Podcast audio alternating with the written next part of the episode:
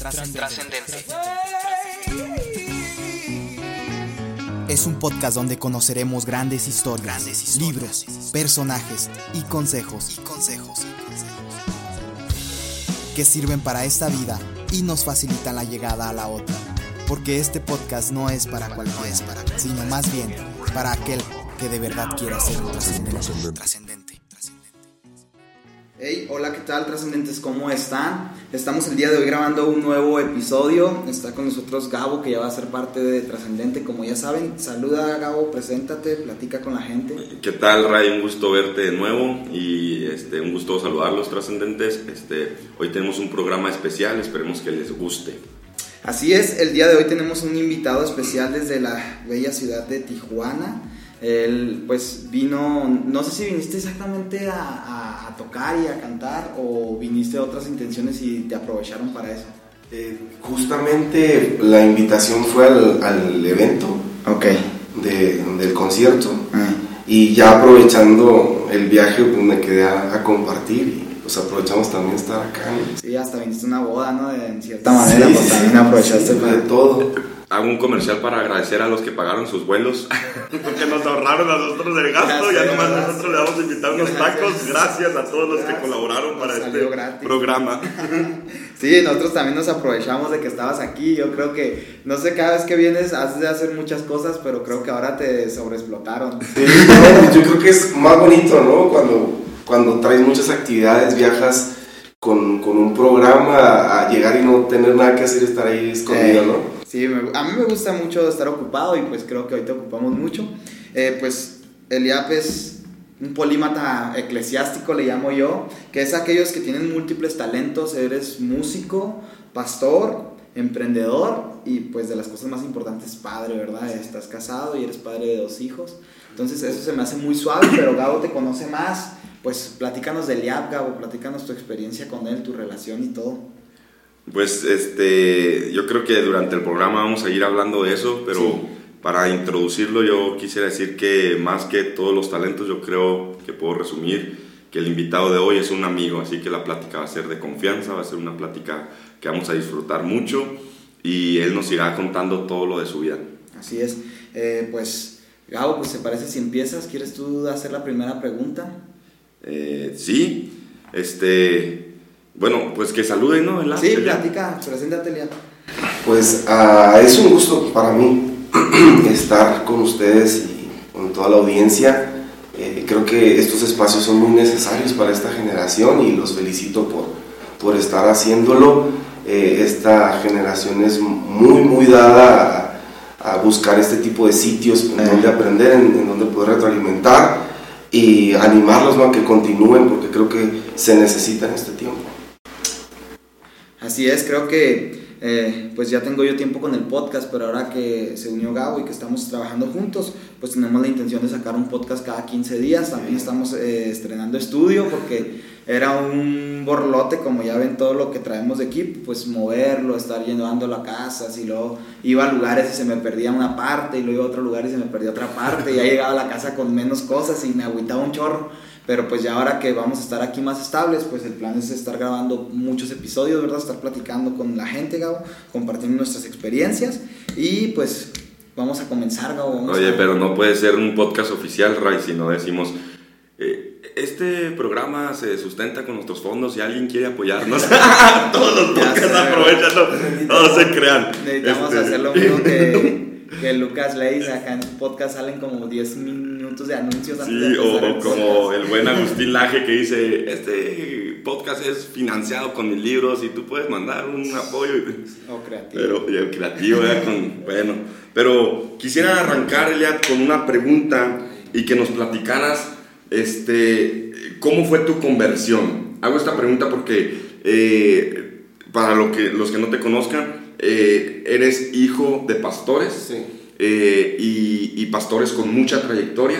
Eh, en lo personal, amo este, a tus papás y, y, cuando hablo de un tema, siempre que, que, que toco este tema del servicio, eh, donde quiera que voy, predico o hablo con jóvenes, el nombre de tu papá sale a reducir, porque si alguien me transmitió el servicio, fue hermano Heriberto Juan Martín.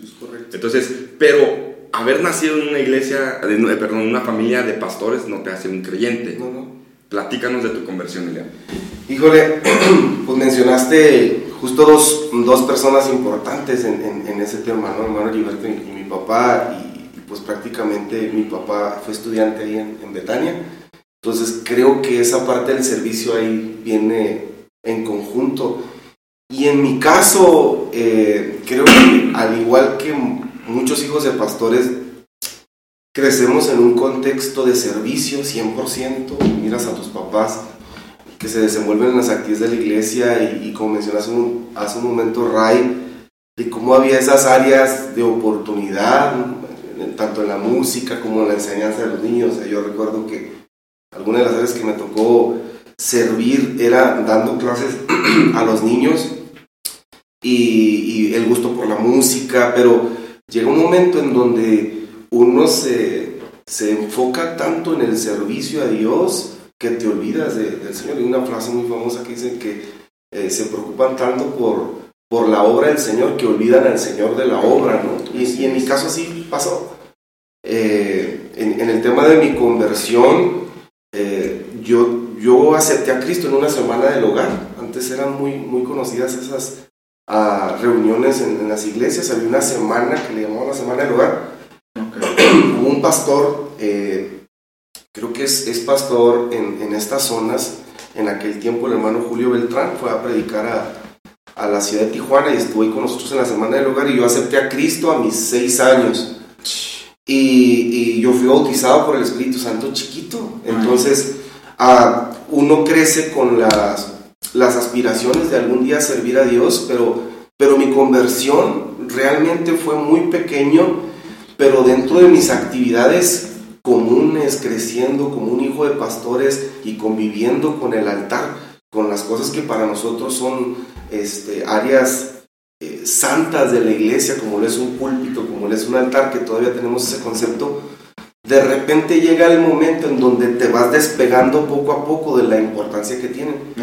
Y, y, yo no, la verdad ni supe, simplemente me di cuenta de que ya estaba alejándome más de Dios, aunque seguía participando en las áreas de la iglesia. Entonces yo puedo decir que eh, genuinamente fui convertido casi hasta el punto donde yo acepté el, llamado al, entrar al instituto bíblico. O sea, yo estuve, acepté a Cristo a, mi corta edad, ¿no? a mis seis años. Pero con el tiempo, las, las múltiples actividades, la, la, adolescencia me fue despegando poco a poco de la realidad del contacto que había con el Señor. Podría ser también, Elia, que, que algo que te alejó es los talentos que tienes, porque eres alguien talentoso. Pero, este, aunque te han visto tocar guitarra, te han visto tocar piano, cantar, tu fuerte es la batería. Sí. Y, y, y te jalaban para que tocaras. 100%. O sea, por ejemplo, eh, eso es un clásico. Eh, yo creo que en, incluso en Estados Unidos hay un chorro de artistas que son hijos de pastores, ¿no? Que terminan triunfando afuera, ¿no? Eh, Sí, pues mi, mi, gusto por la batería, yo empecé a tocar la batería en la iglesia como a mis cinco años. O sea, yo recuerdo que, que mi papá me regaló unas baquetas verdes, o sea, parecían las baquetas de Hulk. Y, y, empecé a tocar en la iglesia y, y, es muy curioso porque me bajaban los, los músicos, los, los, los jefes, ¿no? Bájate, sáquese de aquí, chamaco. Y yo me acuerdo que se terminaba el servicio y yo a tocar. Entonces, crecí con ese gusto por la música hasta que entré a estudiar ya por ahí de mis 16, 17 años a un conservatorio. Un, conservatorio de, de, la orquesta de Baja California y empecé a, a, practicar, ¿no? Y con el tiempo fue cada vez más recurrente, y vente a tocar, y que vamos a tocar a un café, y que vamos a tocar a un evento, y, y empecé a tocar pues en el ámbito secular. Eh, música de jazz, en aquel tiempo el smooth jazz, y se, empezó a hacer parte de mi, de mi vida, y sí tuvo mucho que ver con que la, el, la, el, tener la apertura al convivir en esos espacios, poco a poco me, me, empezaron a llamar, a llamar, a llamar, tan así que casi nadie lo sabe, pero yo estuve en nada de que me firmara eh, un, una banda de Los Ángeles para música regional, o sea, a mí eso yo creo que fue lo último antes de entrar al instituto. eso fue lo último, o sea, yo, yo recibí la oportunidad de firmar un contrato muy, muy jugoso, este, eh, para tocar la batería y cantar, porque era tocar batería y cantar al mismo tiempo con, una, con un grupo regional, eh, pero pues ahí el Señor se estiró y me, alcanzó a asir, ¿no? Me, me agarró. Entonces, sí, yo creo que eso tuvo mucho que ver, 100%. A mí se me hace interesante hablando y relacionándolo con el ministerio, lo que platica Eliab, y me gusta que sea una persona talentosa porque tristemente ahorita muchos tienen el concepto del ministerio como, ah, se fue al ministerio porque no sabe hacer nada. O se fue al ministerio porque en todo... De mí no vas a estar hablando. y, eso es lo que mucha gente ignorantemente piensa. En el libro de Carlos Spurgeon, de Discurso a mis estudiantes, él dice, si no eres bueno en nada en el ministerio no lo vas a hacer. Y dice, si eres bueno en todo, el ministerio es aún más grande que todo lo bueno que puedes hacer. Y creo que me gusta que seas bueno en muchas cosas y que te haya ido bien antes de entrar al ministerio. Porque eso nos habla de que no eres el clásico hijo de pastor, de que le fue mal en todo y pues ni modo llegó a su opción B el pastorado. No, te fue bien en todo, sin embargo, como Dios te estaba llamando, aunque te estaba yendo bien, Él dijo, no, es que te está yendo bien allá, pero yo te quiero acá de este lado. Claro. También eso que mencionas, Ray, es importante para eh, a los jóvenes que aspiran al ministerio. Alguien eh, en una ocasión me dijo que Dios llama a gente ocupada. Sí.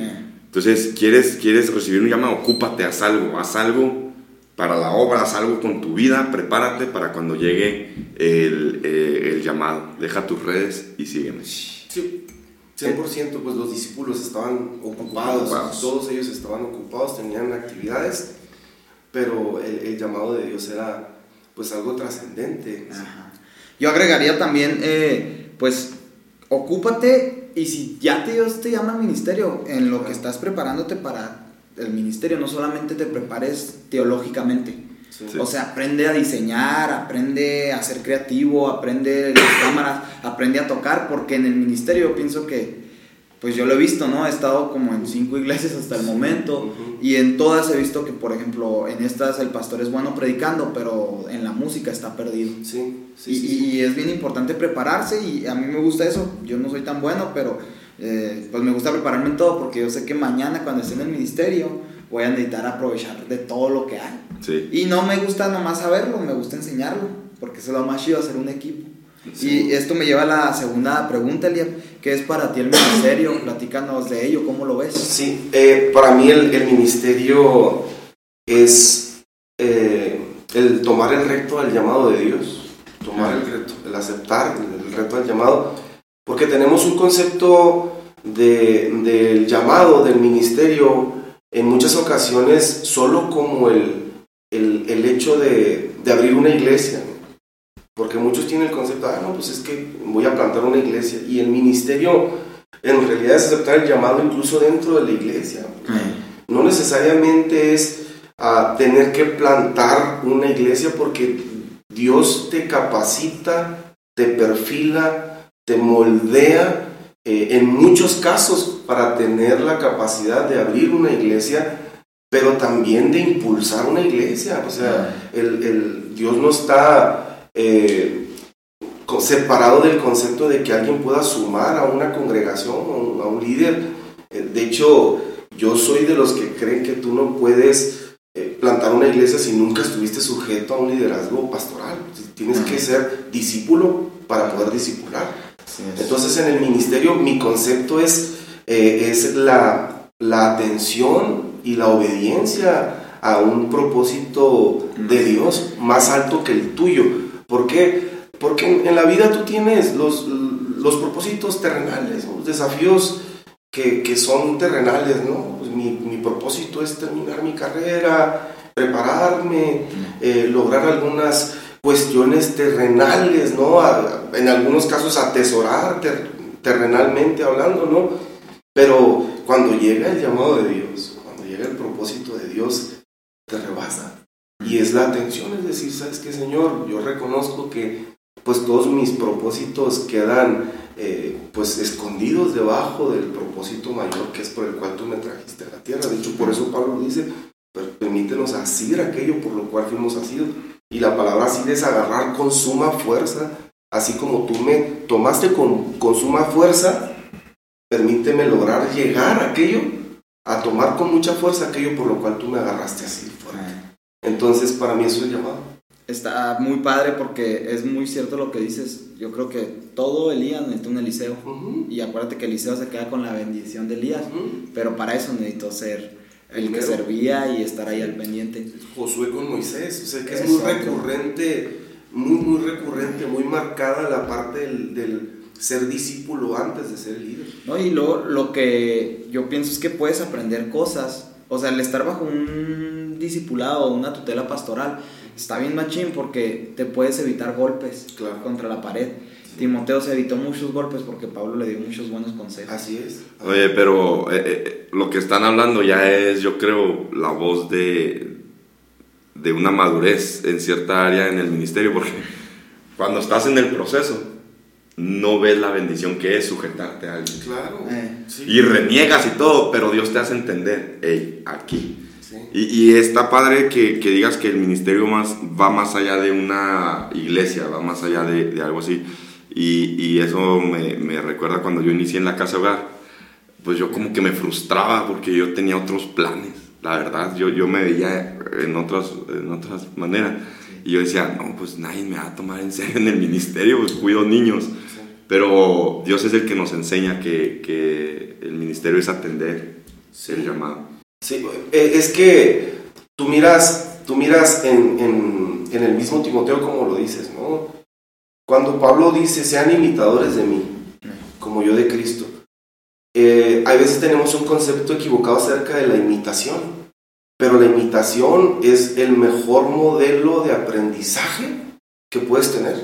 Sí. De hecho, yo lo, lo tengo en alguna de las predicaciones, el benchmarking es la manera que utiliza la mercadotecnia para aprender de uno de los líderes del mercado, aprender de las estrategias, de los métodos que ellos tienen y adaptarlos yo a mi empresa pequeña. ¿Por qué? Porque ellos tienen un potencial económico que les permite hacer estudios, que les ayudan a tomar decisiones y en, en el nivel pequeño de tu empresa tú los a- empiezas a adaptar. Lo mismo que ellos están haciendo es tu referencia y empiezas a, a lograr tener cambios importantes en tu, en tu negocio.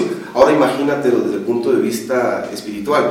O sea, hay alguien, a veces el error de nosotros es que queremos encontrar el hilo negro, pero ya hay alguien que lo hizo antes que tú, alguien que conoce los pasos y pues que te está facilitando, oye, pues si te cuesta tanto trabajo seguir a Cristo, imítame a mí que estoy más cerquita, ¿no? Y creo Sí, que ahí metes un concepto importante que es imi- saber imitar y adaptarlo. Ajá. Porque muchos queremos imitar, pero como no nos sabemos adaptar, entonces queremos andar imitando a Itiel Arroyo, ¿no? Queremos andar imitando a ciertos predicadores. Esa o- chica es veneno. Ajá, y hasta hablamos así. cuan- se dio mucho en el toque espiritual cuando andaban los puertorriqueños que andaban muy poderosos.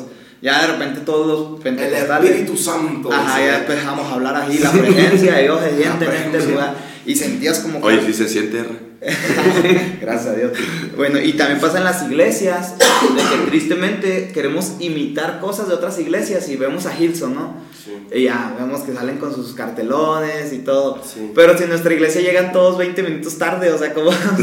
o cosas así de ese tipo. Y, y nos pasa mucho que queremos adaptar cosas o que queremos imitar cosas, pero no las Claro. sabemos adaptar. Sí, sí, sí. Y, sí. y yo creo que me gusta hablar de esos temas contigo porque tienes una maestría En mercadotecnia. en mercadotecnia. El tropicalizar es adaptar. Tropicalizas lo que alguien está haciéndolo en el contexto en el cual te desenvuelves. No lo puedes hacer igual porque tú también tienes que estudiar. O sea, Ay.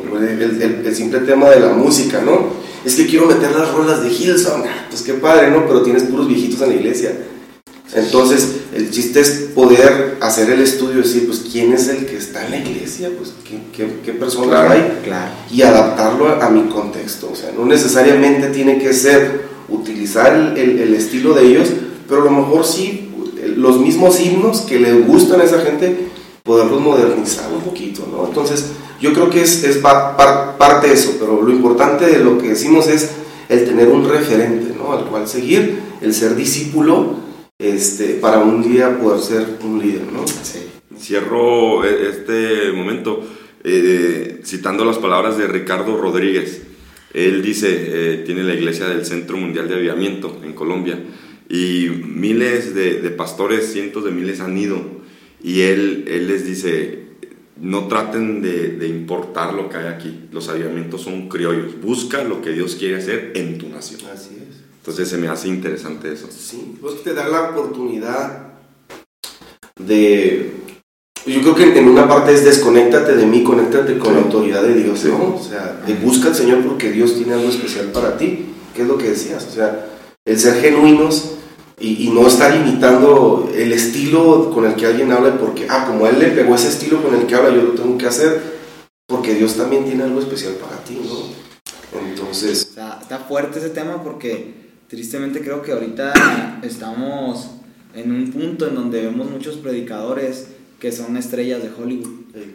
O sea, predican, van a Cancún, ah, qué chido, ¿no? Predican en Cancún y luego ya suben cinco fotos en la playa y una predicando.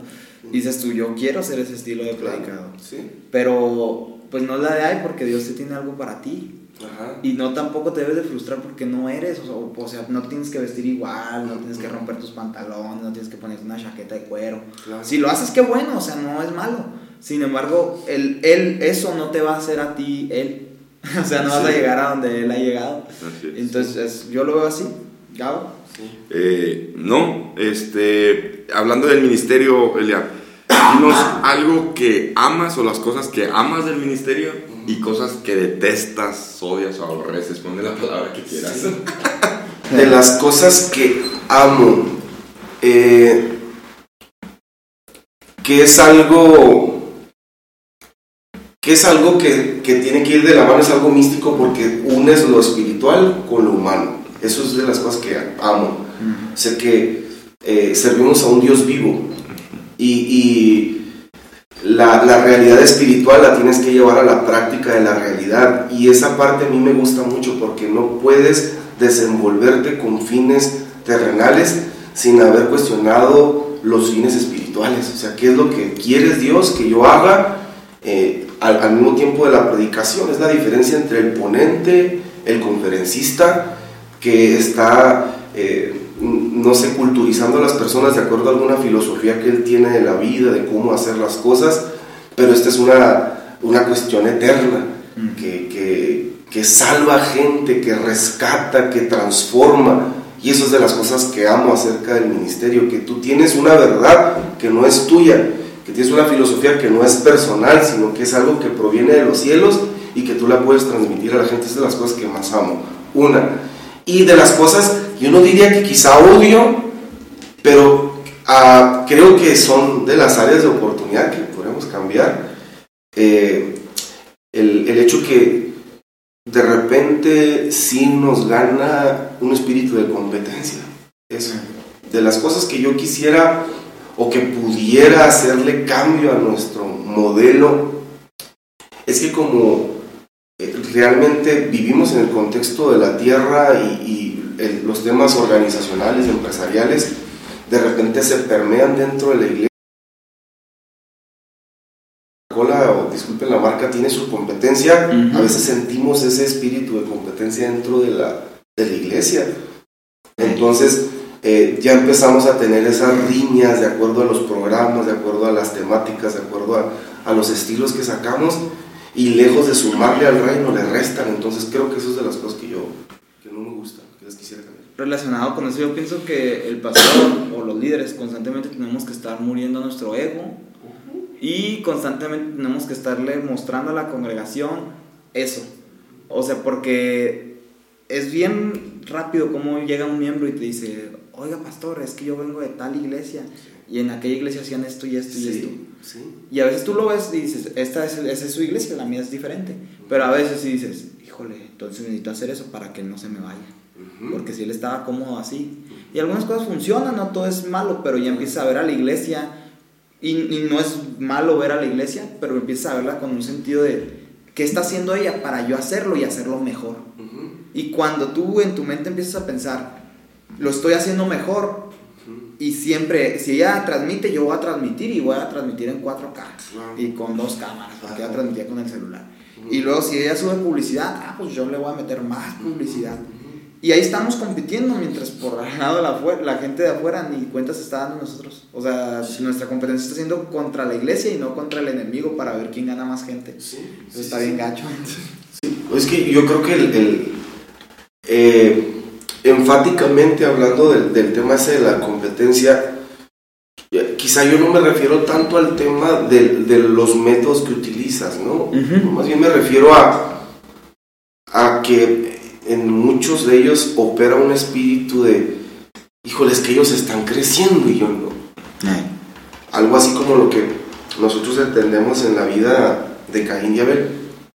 Que si alguna vez te hubieras cuestionado es, ¿por qué es que lo mató? Eh, intrínsecamente hablando, o sea, si estudiamos la, personalidad de Caín, yo creo que era más porque estaba cuestionando a Dios por qué aceptó su ofrenda y no la mía. Pero no lo hubiera matado si se hubiera preguntado, oye, Abel, ¿qué hiciste tú que no hice yo? O sea, ¿qué, qué fue? Porque, porque Dios sí aceptó tu ofrenda y por qué no la mía. Entonces hubiera cambiado un poquito la perspectiva de Caín y decir, ¿sabes qué? En la próxima ocasión voy a mejorar. Voy a mejorar. Te digo, no, no, es, no es tanto la, el, el, el hecho de que alguien lo esté haciendo bien, sino que nos debe de ocasionar gusto porque es el reino de los cielos el que está creciendo. Entonces el gusto del hermano es, oye, pues mi ofrenda no la aceptó el Señor, pero qué chido que la tuya sí, ¿no? Qué chidote, como dicen acá, que la tuya sí la aceptaron. ¿Qué hiciste tú para que fuera aceptada y qué puedo hacer? Oye, entra por el otro lado un buen espíritu del que hizo las cosas bien, porque muchos también no quieren compartir. Claro, también. O sea, o sea las dos partes. Ajá, entra mucho en el modelo de negocios, de que, por ejemplo, ¿no? En la fotografía o así, un fotógrafo está pegando, pero está haciendo algo, ¿no? Pues está relacionándose con todos los wedding planning de aquí de la ciudad.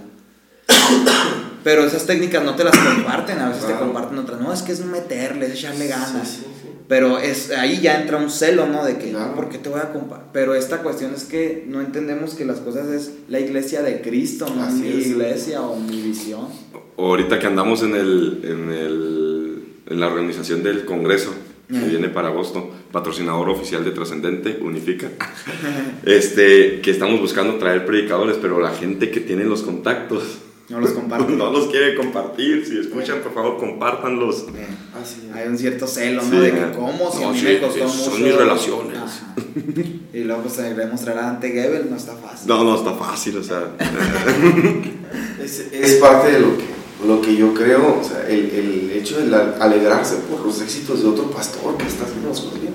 Eh. Y, y pues, sí, de repente a lo mejor tú eres el bueno, el que las, las trae el que le está yendo bien y tener la apertura de decir, hermano, estamos haciendo esto y ojalá te sea de bendición. Entonces, e, esas son las cosas que yo, que yo, no digamos odio, pero creo que serían las oportunidades de cambio. Oye, y creo que es algo que vives, y te lo voy a decir por qué. Ah, en Filadelfia, pues es la iglesia donde yo me congrego, pues estamos ahí haciendo cosas, ¿no? Y constantemente la que nos mandó un mensaje fue tu esposa, Raquel. Y nos dijo, bien por Filadelfia, están haciendo las cosas bien. Ajá, y yo dije, wow, qué increíble que ella estando en otra ciudad, en otro ministerio, tome el tiempo de ver lo que está haciendo Filadelfia y mandarnos un mensaje positivo. Y también nos pasa mucho con Azalia, la esposa de, de, bueno, le dicen Ponchito, que es de una iglesia de delicias. de delicias. Ella también constantemente nos está mandando mensajes por Instagram y nos dice, bien, o like a las cosas. Y yo digo, wow, a veces vemos cosas de otras iglesias y no le damos like porque entre nosotros un coraje, un coraje pequeño de decir, no, no, es que si le doy like, ¿cómo voy a promocionar algo que no es de mi iglesia? Sí, no, es que estamos en el mismo equipo. Eh. Y creo que la madurez del pastor, ahí se ve. Ahí se ve. Ahí se ve. Sí, transmitirle a tu gente de que no estás peleado con ellos, al contrario, oye, pues es más, ¿qué necesitas? ¿Sabes qué? Dios nos ha bendecido y ahorita te puedo apoyar con esto, con esto, o sea, hay, hay, ¿sabes qué es de las cosas que a mí me gusta mucho de, Estados Unidos, de las iglesias de Estados Unidos? Que allá se ve siempre la cobertura de, ¿sabes qué? Yo veo que te hacen falta sillas, ahí te van las sillas. ¿Sabes qué? Veo que te hacen falta luces, ahí te van las luces. Y mm, esas son las cosas que yo puedo, puedo decir que tenemos que cambiar. Eso es algo que es un reto para nosotros que queremos ser pastores, eh, que ya eres Gabo, pero yo voy en camino. Esa mentalidad, que es una mentalidad de ir más allá y es una mentalidad de saber para quién lo hacemos, pero pues constantemente estamos, no, no, no, prefiero tenerlas guardadas en el cuartito, esas guitarras, que regalarlas. Porque yo he ido a iglesias así, Ajá. donde una vez entré a una iglesia en específico y, y luego yo, ¿y ese cuarto qué es? Está súper grande. No, es lo que ya no usamos. Cámaras de video, que Wow. digo, neta, o sea, ellos tienen ahorita Black Magic, ¿verdad? Ya no necesitan otra cámara. Pero esas, en las iglesias donde están grabando con el celular, sería una bendición Claro. capturadoras de video que dicen, no, es que pues ya tenemos unas capturadoras pues más chidas, ¿no? Pues, ya esas sí las dejamos ahí, pero son capturadoras que si las venden valen 4 mil, 5 mil pesos Claro. y las prefieren tener guardadas por si un día se utilizan. Sí. ¿Qué dices tú? Bueno, pues a lo mejor sí, pero también, ¿cuánto Dios más no te puede dar? Si tú compartes lo que te está sobrando, ni siquiera es algo que tienes que quitar, Sí. pero lo que te está sobrando para bendición de otras iglesias. Y veía guitarras, una vez vi una Gibson en una iglesia guardada, y yo así como que, no, ¿cómo pueden tener una Gibson guardada? Sí. Y, y no la usaban. Ujú. Pedales, de todo. Y yo, qué increíble, mientras en otras iglesias ahí están, vende y vende cosas para comprarse una guitarra acústica, esas Sí. de cuerdas de hule. Eh, tú ya que estás diciendo muchas marcas, yo también voy a promocionar. Este, el hermano Jorge Ramírez, lo ubicas de Orlanteño. Sí. Cuando íbamos arrancando Filadelfia, nos llamó, muchachos, vamos a, a poner eh, sillas nuevas. ¿Les interesa venir por las bancas? Y él nos regaló las primeras bancas de Iglesia Filadelfia. Wow. El pastor Bernal de Renuevo, no, sí. Renueva. Sí, no. Este, me, me llamó, oye Gabo, este, vamos a cambiarnos de local y, y hay cosas que ya no, ya no queremos llevarnos, pero que están en buen estado. Tenemos unas bancas para niños, unas eh, mesas, ¿te interesan? Están en buen estado. Si no te gustan, este, no te las lleves. Fuimos y yo creo que son las bancas que tiene Filadelfia hasta el momento. Qué Quisiera chido. decir eso, pero... Ya las tiraron. No, pasó algo bien gacho. En una de las últimas rentas, el señor dijo, si no sacan todo a tal hora, yo ya no les doy nada. Así se puso. Y, y creo que sacaron todo. ¿Sacaste mi tele? Eh, en en no, esa es la Ah, ok, ok. Mi pantalla. Que de hecho esa la tenemos que ir a sacar ahorita. Ok. Pero eso pasa. Eh, bueno, para no perdernos mucho, Elia, eh, tres habilidades o algunas, no sé tienen que ser tres en específico, que te gustaría tener en el momento en el que estás. O sea, a lo mejor, por ejemplo, dices, predico muy bien, pero a lo mejor me gustaría tener más amor. O tengo mucho amor, pero me gustaría ser más bueno. Tres habilidades que digas tú, estas. Habilidades. Eh, O cualidades. Yo creo, híjole, a todos nos sirve de, de más el ser disciplinados. Creo que sería Sí. una que yo pudiera, que es en, en la que estoy con- constantemente trabajando. O sea, Sí. Todos, güey. platicando con, con mi esposa siempre lo decimos, oye, ¿qué podríamos, qué podrías pedir, no? Para mí el tema de la disciplina, este, el tema de la constancia, ser constantes, ¿no? Disciplinado y constancia es diferente. Dice un pro- proverbio chino que se me hace muy padre, no es, no es algo eh, que, que a veces compartimos, pero dice, tarde que temprano la constancia vencerá al talento. Ellos lo dicen así. O sea, siempre el, el talentoso, si no es constante, pues de nada sirve, ¿no? La disciplina, la constancia y otra habilidad que ya no tenga que ver con, con, con cuestiones de la personalidad, este... ah, me considero me considero radical en, en muchas cuestiones, pero en otras me gustaría ser más radical. Por ejemplo, eh, hay veces sien- siento que en, otra etapa de mi vida era, voy a hacer esto y lo hago. Y, y dejar uno de lado la procrastinación, ¿no? Pero, pero creo que el, ser radical es, es, el ver esa área de oportunidad y de inmediato comenzar a hacerlo, porque a veces que somos muy calculadores y decimos, ahorita no, no me conviene, y a veces termina siendo como una justificación para dejar para mucho después algo que puedes comenzar a hacer ahorita, ¿no? Está machín. Ah, bueno, pues esas son áreas que yo creo todos debemos de, de mejorar. Sí. Si fuéramos más disciplinados, si fuéramos más... Este, Disciplina, constancia y ser radical. ser Más radical. Eh, Una frase que deberíamos de tener como lema es en, en el asunto de la constancia, mejoras continuas, ¿no? Sí. Todos los días estar tratando de mejorar algo. Cuando hablas de eso yo pienso en... en- bueno, pienso en muchos hombres, pero eh, en especial en Wesley, ¿no? que yo creo que fue una de las personas más disciplinadas, más constante y más radical. Creo que escribió como 800 libros, si, si no mal recuerdo. Aparte escribió himnos, fue predicador, llevó a cabo un avivamiento. Entonces digo, ¿qué podría hacer Dios con una persona que tenga esas tres características? Así es. No, no, pues es que no hay, no, no llegas al límite hasta donde Dios te lo pone, ¿no? Sabes que ya estás viejito, ya estás cansado, vámonos. Pero, pero creo que, que la medida la ponemos nosotros. Los alcances este, los pone el Señor. Pero si la medida nosotros la ponemos con, con nuestras actividades todos los días, ¿no? Eso. Lo que eres, bueno, lo disciplinado que estás ahorita va a dar fruto mañana. Claro, sí, sí, sí, pues es la siembra y la cosecha. Exacto. Así es. Este, a ver, Elia, cuéntanos de tu paso por Betania. La hora de la verdad. ¿Qué? La hora de la verdad. Hay un programa de televisión que preguntan, ¿cuánto dinero tienes en el banco? no, te creas. Pero, este, ¿qué, ¿cómo fue tu paso por Betania? Ahí fue donde nos conocimos hace 10 años aproximadamente, en el 2012 entramos. Este, ¿Cómo fue tu paso por Betania? Este, la, Betania, la casa de dulzura, ¿no? Sí, la, o de amargura, decías. De amargura, este fue para mí, yo creo, alguien me lo dijo cuando entré y no lo entendía. Me dijo, tu vida va a tener un par de aguas. Va a ser un antes de Betania y después de Betania. Así me lo dijeron. Y yo dije, ay, qué exagerados. Pero yo se los comenté hace un momento, si yo, yo pasé una etapa de, de conversión y después una etapa como de separación y cuando yo entré a Betania, realmente yo estaba pasando por una crisis existencial.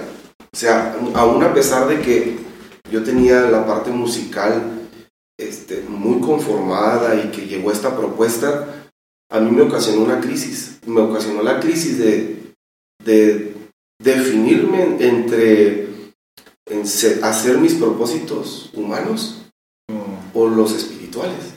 Porque yo siempre dije, yo sé que tarde que temprano voy a, servir al Señor, porque yo tenía el llamado desde chiquito, eh, veía el ejemplo de mis papás y demás, pero aún así Dios había utilizado a varias personas para, para darme una palabra referente a mi llamado. Cuando yo llego a Betania, fue huyendo de una crisis existencial. O sea, no una, una cuestión espiritual, ni me fui a refugiar ahí. No, era una crisis existencial, como yo creo que algunos de los muchachos que escuchen este podcast pueden estar viviendo. Que sabes que tienes que hacer algo, pero no sé qué. Hay muchos. Es que sé que tengo que hacer algo, pero no sé qué, no, no me encuentro, no, no entiendo, no me miro en lo que estoy haciendo no disfruto lo que estoy haciendo, hay un vacío que tengo, no me siento pleno. Y yo recuerdo que cuando llego a Betania fue por un arranque radical, lo acabo de decir. Yo sé que tengo que servir a Dios. Y si no lo hago ahorita, quién sabe cuándo lo voy a hacer. Yo estaba cumpliendo 23 años. Entonces dije, si no lo hago ahorita, no lo voy a hacer nunca. Porque siempre dije, ah, no, pero el siguiente año, ah, no, pero después. ¿En qué momento de tus talentos eh, te encontrabas? O sea, ¿en qué momento ibas terminando, creo, la, la prepa? terminé, no, terminé la, universidad. Yo tenía mis 22 años terminando la universidad. Tenía la propuesta musical. Ok, esa. Y, y hubo un detalle que detonó mi decisión de servir al Señor, que fue un sueño de mi mamá. Yo no les conté nada a mis papás, por obvias razones, a pastores y a mí ofreciéndome una firma de un contrato de música regional. Y yo dije, no voy a decir nada. Y mi mamá, eh, Gabo, pues la conoce muy bien, es una mujer de oración. Y un día, eh, de la nada, estamos comiendo ahí en la casa y me dice, ya tuve un sueño tuyo. Y yo te vi eh, como, era como una especie de, de balanza. Pero tus pies estaban puestos en los dos lugares al mismo tiempo. Y, en el sueño yo veía que te ponías los dos pies en el lugar equivocado y te hundías. Yo dije, ¡ah! dije Dios. Real, real fue eso. Y yo justo después de que me lo contó, yo le platiqué. Le dije, mire, así y así y así, me están ofreciendo esto y esto y esto. Carro, casa, un sueldo en dólares muy jugoso. Y para la edad, este, tú sabes, ¿no? Sí, Fotografía, contrato, viajes, todo lo que puedes querer de chavo. Y en el momento, lo único que yo hice fue irme al cuarto, darle gracias a Dios, porque en el momento que yo escuché el, sueño, dije, eres tú Dios, que me estás recordando. Entro a Betania al, en la primera noche. Nosotros teníamos la capilla, ¿no? El lugar en donde tenemos nuestras reuniones, nuestros servicios. Y en la madrugada yo bajé a orar. Este, eran las 2 de la mañana. Y me acuerdo que bajé y estando orando, realmente llegué, me acosté en el altar, acostado. Y mientras oraba, eh, de las contadas veces que yo he escuchado la voz de Dios, el Señor me habla y me dice, te estaba esperando. Y yo me quebranté, pero ahí entendí que era el Señor el que me tenía ahí.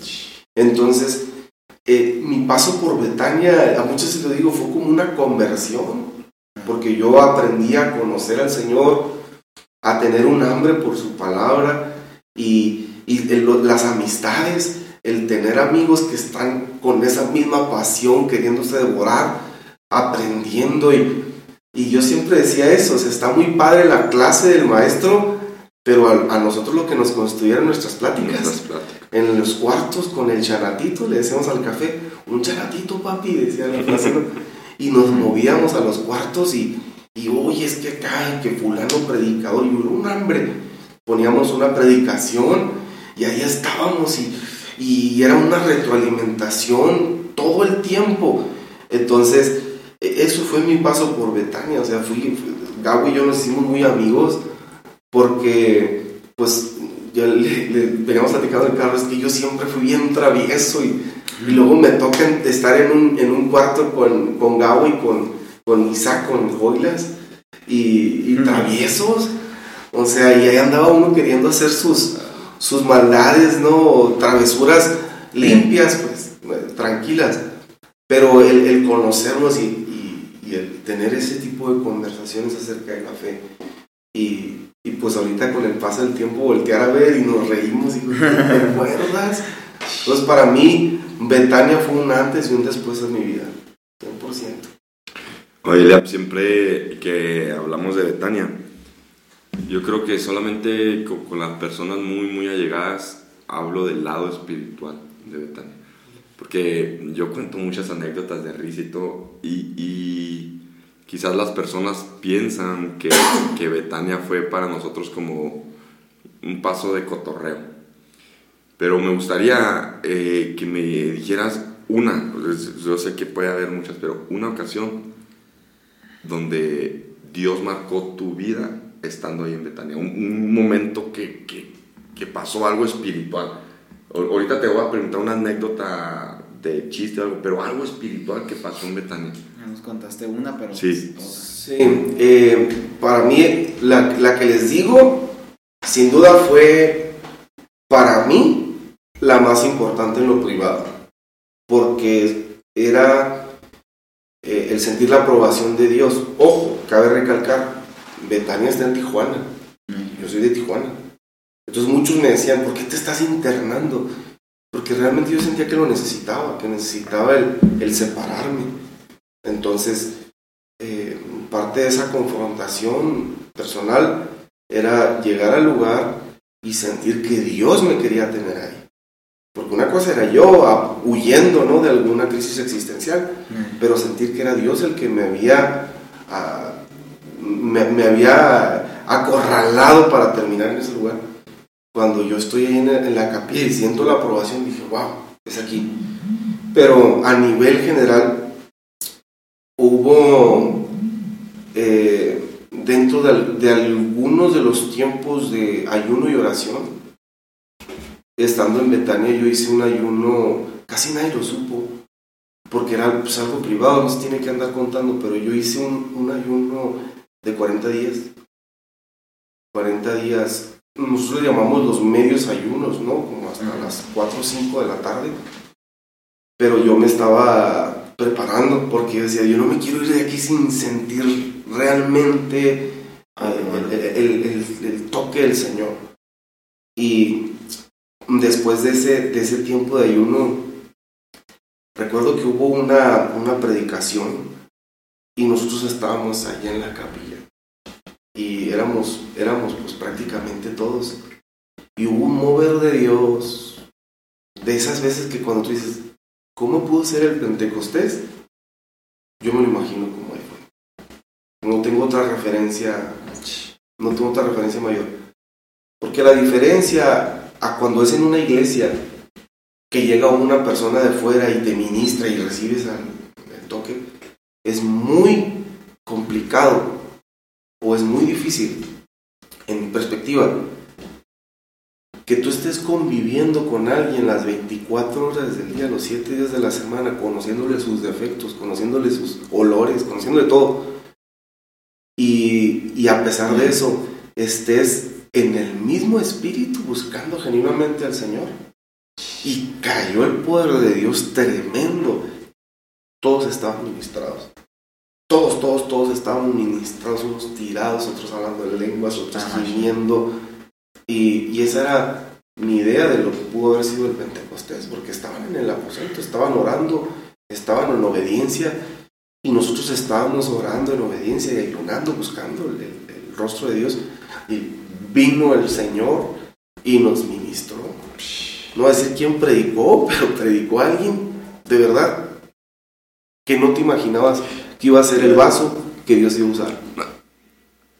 Ahí es cuando, cuando te das cuenta que uno ve el exterior, pero Dios hace lo que quiere con quien quiere. Me acuerdo, este, estaba queriendo acordar, pero me acuerdo del momento y fue un, creo que ese día hubo como, no quiero exagerar cifras, pero hubo varios bautismos en el Espíritu Santo. Sí, sí. En ese pero estuvo pesadísimo. O sea, yo creo que ha sido el momento del mover de Dios en Betania fue el más fuerte y te digo, con la persona que menos te imaginaba. Sí, y alguna así rápida, una anécdota de, de, de risa, de chiste, de, de broma que hiciste o algo. Este Están muy pesadas, ¿no? no, no, pero pues, pues, pues, Mira, cuéntanos la del timbre que. es lo que iba a decir. Mira, la más tranquila. Hubo, hubo varias, ¿no? De, travesuras, pero eh, había un decano que, que, queríamos mucho y este llegaba y nos tocaba la puerta en la noche. Creo que nos mandaban a dormir a las 10, ¿no? A las, sí. Sí, a los cuartos y llegaban y tocaban y decían, luces, luces hermanos, luces. Y se supone que no podía haber ni celulares prendidos, ni computadoras. Este, y recuerdo que en una de las pláticas, Gabo y Isaac y yo estábamos, y, oye, no, pues es que quiero bajar en la madrugada, decía Gabo, para prender el timbre. Es el timbre que todo el mundo pues nos, nos despierta, nos despertaba a las 6 de la mañana para hacer los aseos. Sí, fuerte. Entonces, eh, estamos esperando la, la, hora de la madrugada, no si fue como a la 1, 12, pero ya todo el mundo estaba dormido. Y de repente Gabo, muy despichadito, baja por la orillita y va y prende el timbre. Y pues aquello era un ruidajero, no nada más para Betania, pues muchas casas alrededor, es un es una zona residencial. Y sale corriendo Gabo y nosotros pues teníamos que estar listos con la puerta abierta para, que cuando entrara pues cerrarla y, porque ya iba a haber gente obviamente afuera buscando pues quién fue, ¿no? Pero estuvo muy chido porque pues Gabo no se podía aguantar la risa, iba toda la, o sea, le digo, cállate, iba todas las escaleras y, y prende el timbre y llega corriendo, le abro. Entonces, todo el mundo sale, ¿no? Y, y, nosotros, pues, todos acá fingiendo que estábamos dormidos así con la cara y el gabo, ¿qué pasó? Empieza así, ¿qué es lo que hicieron? pues fue muy chistoso. O sea, no, no la broma, pues, pero el, el verlo como queriendo involucrarse en el momento de decir, ay, pues aquí nos despertó, ¿no? Pero era, yo, bueno, chamacos, mira lo que hacen haciendo. Oye, oye, pero me da un chorro de, de risa, porque ahorita veníamos de- hablando de maquinar cosas. ¿Cómo lo planeamos? Sí, sí, sí. Porque fue como a las 3 de la mañana Ah, sí, fue en la madrugada. y hicimos un cáliz de ida y de regreso. Tú estabas en la puerta sosteniéndola para que no hiciera ruido. Ruido. O sea, ya tenías la chapa acomodada nomás para y cerrarla y que no se escuchara nada.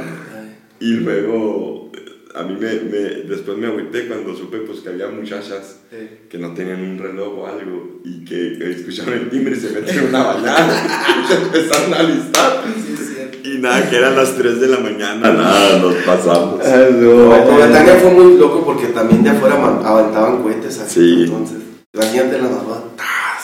¿La misma gente o Sí, eran sí, cristianos? sí, sí? No, no, es todo. De todo hubo, hubo de todo, ¿verdad? Pero esa creo que ha sido las más chuscas. Otra, hubo un alumno que hizo una chistosada con las enfrijoladas, ¿no te tocó esa a ti? Sí, no, no. En, en las enfrijoladas le vaciaron algo y, y pues todo el mundo al baño.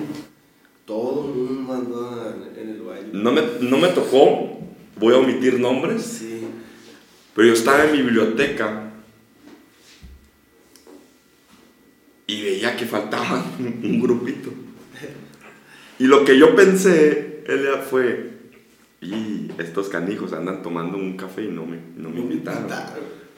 Y yo dije, ¿dónde estarán? Y me asomé y alcancé a ver que bajaron del cuarto a la cocina y dije, como lo, lo predije, y en ese tiempo tú llevabas unos sobrecitos de café orgánico muy rico. Dije, mugre, Mugre. ya, pues, se me hace que les compartió a estos vatos, están calentando el agua. Y bajé y veía que todos estaban muy serios, pero se volteaban a ver, se volteaban a ver, se volteaban a ver. Y me iba, y yo decía, pues ni modo que sean tan gachos para no darle un cafecito. Y me quedaba, ¿qué, qué, qué están haciendo? Y, y, pues las personas ahí, no, nada, nada.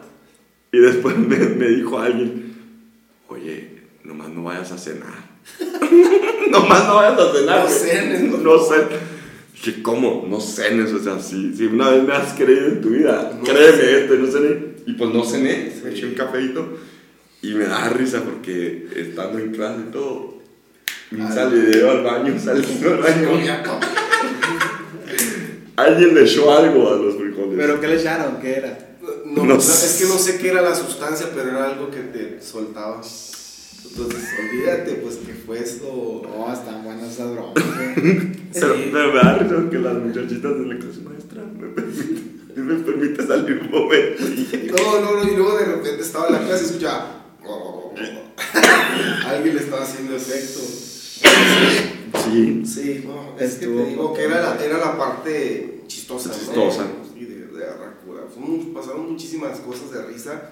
Creo que aquí no la podríamos pasar. Contando, ya. contando escucho a anécdotas, pero sí, pero sí, no sé, cada que nos vemos, ja, ja, ja, ja, Te pues, nos acordamos Sí. de algunos eventos muy chistosos. Y ya casi todos los que estuvieron con ustedes, bueno, he escuchado de algunos que están echándole un chorro de ganas, ¿no? Sí. Y que van saliendo bien machina adelante, ¿no? Como Sí. Willy, no, no sé sí, quién sí, más. sí. Wi- Willy no estuvo con nosotros, Willy estuvo como generación, 10 años. Ok. antes. 7, 8 años antes. Ah, ok. No, pero la- de la generación hay muchos que están sirviendo Sí. en sus iglesias, pastores algunos, este, y otros que no, o sea, también, o sea, vale la pena decirlo. Sí, también. O sea, vale la pena decirlo porque el entrar al instituto bíblico no te garantiza el ministerio, no te garantiza, y a veces tú tienes un modelo y dices, este fulanito la va a romper con todo porque lo ves súper perfilado, hablábamos ahorita de los talentos, que tú dices, este chavo es talentoso y mira lo que hace y, y tú te los imaginas allá y a veces de quien menos crees y en quien menos tú tienes la idea de que Dios lo puede usar. El día de hoy son pastores y Dios los está usando tremendo porque eh, el, el Señor al final es el que decide. Claro. Entonces eso es muy importante decir. Eh, para ya casi terminar, yo voy a hacer la penúltima pregunta, o la última. ¿Qué personas te inspiran, Eliab, y por qué? ¿Qué personas? ¿Algún número en particular? No, las no, que tú... mira, yo, yo creo que eh, así de, de cerca, porque es lo que yo te decía, mis papás. O sea, en mis papás yo encuentro un equilibrio Sano. muy, muy padre, muy padre. ¿Por qué? Porque mi papá tiene una, un área muy pastoral, de mucho servicio y de mucho apego a la congregación. O sea, yo esta última vez hace, pues cuando comenzó la pandemia, mi papá estuvo muy grave en el hospital, a punto de morir. Y yo pude apreciar el amor que le tenía a la iglesia. Yo tenía una idea de cómo lo querían, pero cuando mi papá está en el hospital, yo veía llamadas y llamadas y gente que estaba ahí, que hermanos que necesitan, y, y la iglesia No. se, se acomodó de modo que el pastor estaba ahí, pues sufriendo, pero la iglesia seguía, ¿no? Entonces, el, el, el ver cómo la iglesia le ama, simplemente es, es una respuesta al amor de él sobre la iglesia, ¿no? Entonces, eres, eres uno de mis ejemplos importantes. El ejemplo de mi mamá es una mujer de oración, y es una mujer que está aprendiendo siempre. O sea, si yo puedo mirar a alguien que no le ha parado, mi mamá tiene una, una maestría ahorita. Y, y mi mamá entró a Betania teniendo primaria. No, no tuvo secundaria, prepa, universidad. Entonces, eh, ya, siendo pastora... en- Cuando estábamos nosotros estudiando, ella se, se ponía los fines de semana a hacer tarea y De cosas la así de la licenciatura. Pero mi mamá, mi mamá en el tiempo que nosotros estábamos estu- estudiando en nuestra universidad y yo en el instituto, mi mamá terminó secundaria abierta, prepa, eh, la licenciatura y ahorita tiene una maestría, está por empezar un doctorado. Entonces es alguien que a mí me inspira la parte de la, de la educación y la parte de espiritualidad, muchísimo, ¿no? Tengo muchos otros referentes, pero yo te digo, a mí me gustaría ponerlos ellos dos como lo, lo cercano que me ha tocado vivir, este, pues de predicadores, pero te puedo decir Charles Spurgeon, por ejemplo, Mm. este, ah, no hay, hay muchísimos, muchísimos pastores, eh, líderes, ah, incluso, incluso en el ámbito secular, porque yo también creo que es bueno, o sea, no nada más mirar los ejemplos de espiritualidad, pero también de, la, de motivación, como este Tony Robbins, por ejemplo, me gusta mucho cómo motivan, este, y, y sí, creo que son parte de, los ejemplos que, que. Y es muy importante que tener ejemplos Ah, y compartirlos porque pues uno ya puede acudir a ellos. Por ejemplo, Claro. yo nunca he escuchado a Tony Robbins. Sí, motivacionalmente hablando, ese compa Es las bueno. trae, las trae. Eh, Sí, sí, sí. O sea, que, que al final muchos dicen, no, es que los, los predicadores de hoy, pura motivación, pues está bien difícil motivar a la gente. Ah, así. pura motivación, pues motiva a la gente, o sea, viviendo en, una- en un mundo de pecado, en un mundo que está eh, destinado al fracaso, en una vida que en su naturaleza está pecaminosa y, y que necesita recurrir al Señor, logra motivarlo. Motivarlo a servir a Cristo. cualquier cosa, motivar a las personas. Entonces digo yo, para mí es un ejemplo la, la motivación a través de la predicación, porque una cosa es hacerte ver tus errores, y es muy fácil, pero otra cosa es que a pesar de tus errores puedan motivarte a seguir adelante. Eso es importante. Sí. Y pues Gabo, Este, ya para ir terminando, terminar ahí, este, voy a hacer la última pregunta, penúltima. o- Eh, ¿A qué te dedicas actualmente, Elia? Eh, híjole, te los dije inquietísimo desde chiquillo. Ah, tengo una licenciatura en administración y tengo la maestría en merca. Pero hace cinco años comencé un, negocio de reciclaje electrónico y Dios nos ha bendecido muchísimo ahí. Mucho, mucho, mucho. Ha sido, te digo, le llaman la mercadotecnia eh, el, el producto o la empresa eh, vaca, ¿no? Que es la que alimenta a todas las demás. Porque el, el- el mismo negocio que, que comencé, con el que ahora es mi socio, no- me ha permitido poder ir diversificando en, en algunas otras áreas, ¿no? Eh, tal es el grado de los componentes electrónicos, es otro de, lo- de los proyectos que tenemos ahí en la empresa, que es, ah, hay algunos productos que son para reinserción. Por ejemplo, ahorita el tema de la pandemia ha ocasionado que eh, se encarezcan los productos electrónicos porque no hay componentes electrónicos. Eh, Entonces parte de lo que nosotros hacemos es eh, recuperar algunos componentes electrónicos y exportarlos a Hong Kong. Entonces eso es- está muy padre. está chido. Ajá, este, con mi esposa ahorita hemos empezado una, una boutique. Ella es, es 100% de ella y una socia, eh, pero pues, pues estamos ahí. Le digo a mi esposa, "Pues, parece que la puse yo, porque este, nos toca estar haciendo las actividades juntos y compartiendo, ¿no? Aparte de lo de la iglesia, este, eh, eh, invirtiendo en el tema de cripto, criptomonedas. Ah, Así ok. nadie lo, lo sabe. Este, sí, no, hacemos de todo. Otro, otro de, las, de las áreas es el sector inmobiliario. Eh, estoy haciendo mi primer desarrollo inmobiliario, un- una torre de departamentos. Y te digo, hago muchas cosas este, que han sido pues, producto de, de- de un negocio que, que Dios nos ha prosperado y que son de las cosas que no andamos diciendo. No, no las cuento, yo te lo dije, yo no ando contando las cosas que hago, No sabía. soy alguien que omite muchas de las cosas en las redes porque la mayoría el día de hoy me dicen, oye, pues ¿cómo le hiciste? ¿Por qué te está yendo así? Porque nosotros hemos guardado silencio. Oye, Lolo le echan la bueno, no la culpa, pero Lolo dice, no, pues de seguro está agarrando todos los diezmos para él. No, y nosotros, es muy curioso, eh, Dios me ha permitido a mí este, poder sembrar de, de lo que yo percibo en otros ministerios que yo sé que Dios está usando, ministerios jóvenes.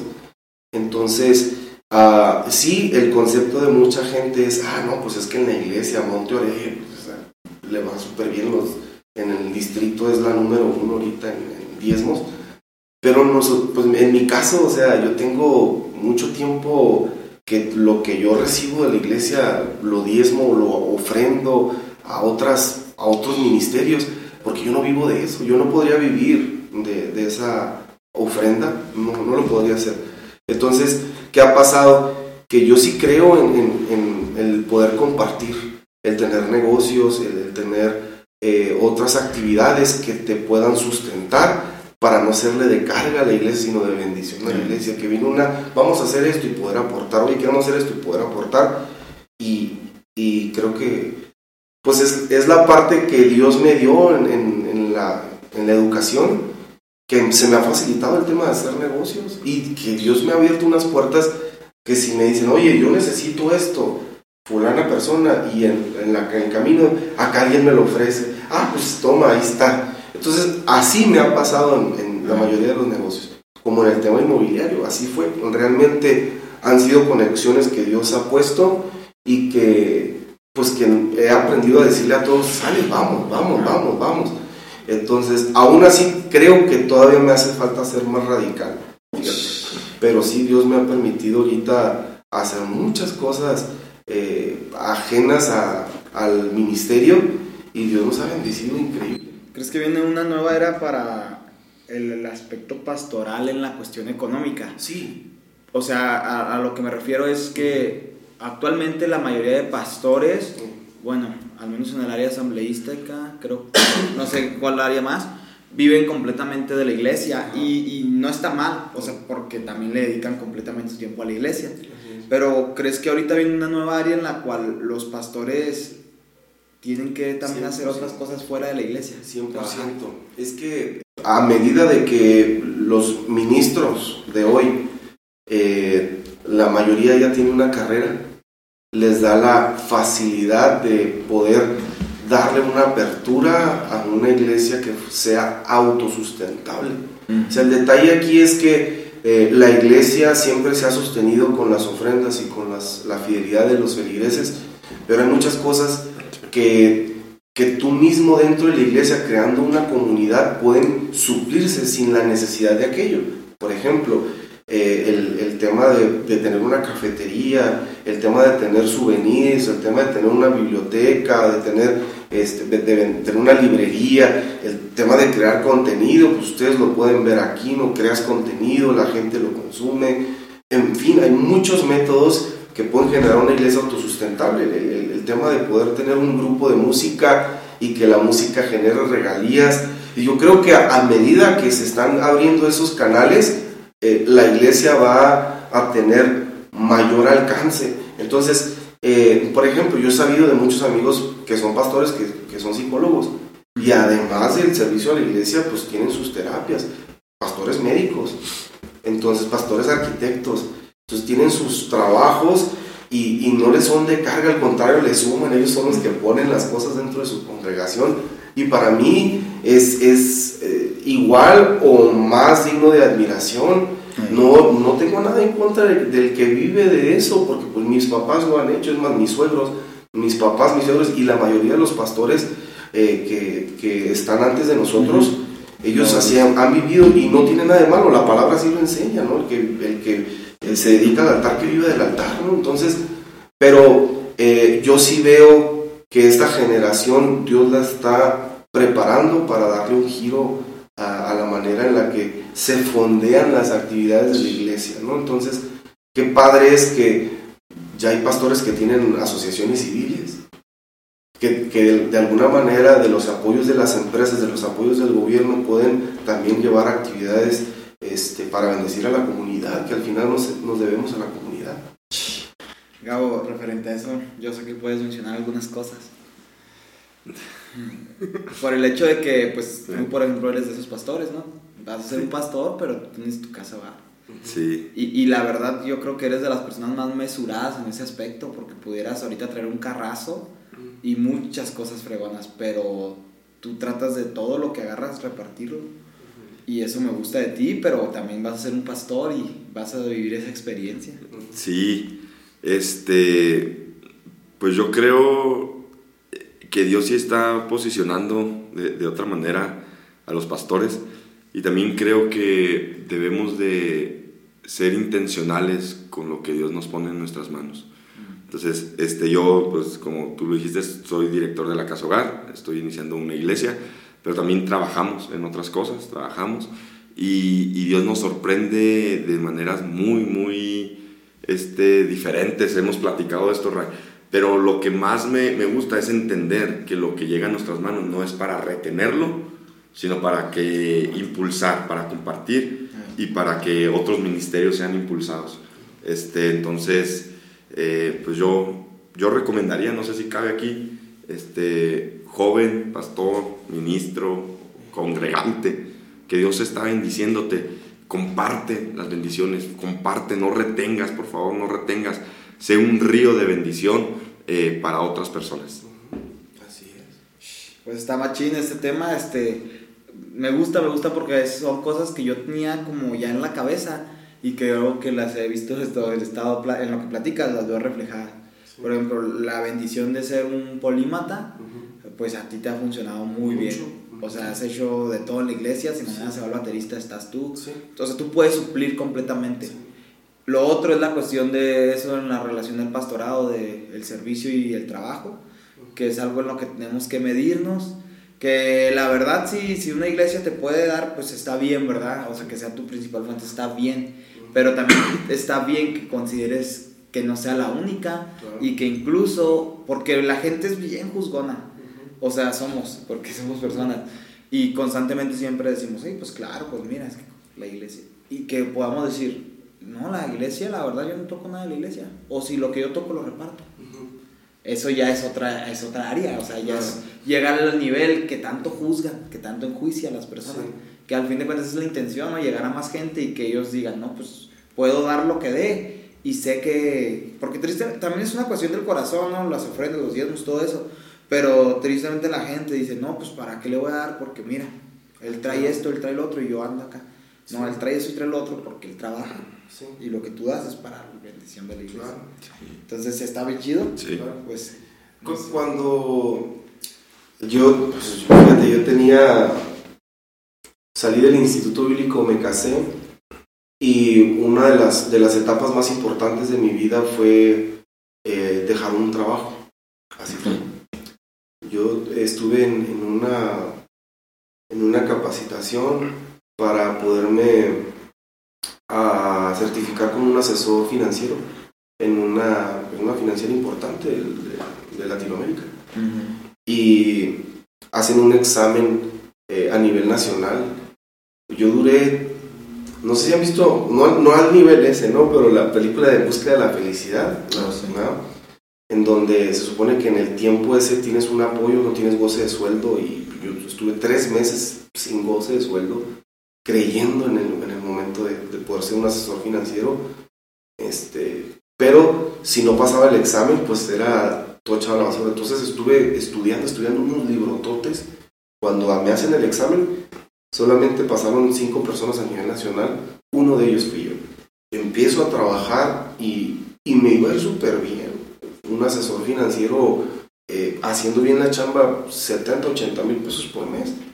Yo me acuerdo que yo empezaba a hacer, este, pues mis, mis, ah, como las relaciones con empresarios y todos para pues, poder mudar sus, sus inversiones a, la financiera con nosotros. Y cuando yo iba a percibir ya ahora sí bien, de repente Dios usa una persona, un predicador muy conocido, este, yo lo, lo llevé a la iglesia y nunca me imaginé que iba a dar una palabra así. Pero la obediencia, este, me acuerdo que lo llevé a desayunar y en la plática, tra- tras, tras, tras, tras, tras, y la indicación era, no quiero que tengas otro jefe, quiero que seas tú. ¿Acaso estarás hablando de Israel Barreto? Sí. Una plática con Israel Barreto desayunando en, el- en la España, un cafecito de olla, y de repente el Señor así, ya está, ya ya está. ahí. Entonces cuando se lo comparto a mi esposa, mi esposa me dice, pues vamos dándole. Y de inmediato Dios empieza a abrirme puertas en el reciclaje, porque yo me dediqué a eso antes de antes de Sí, antes de Betania.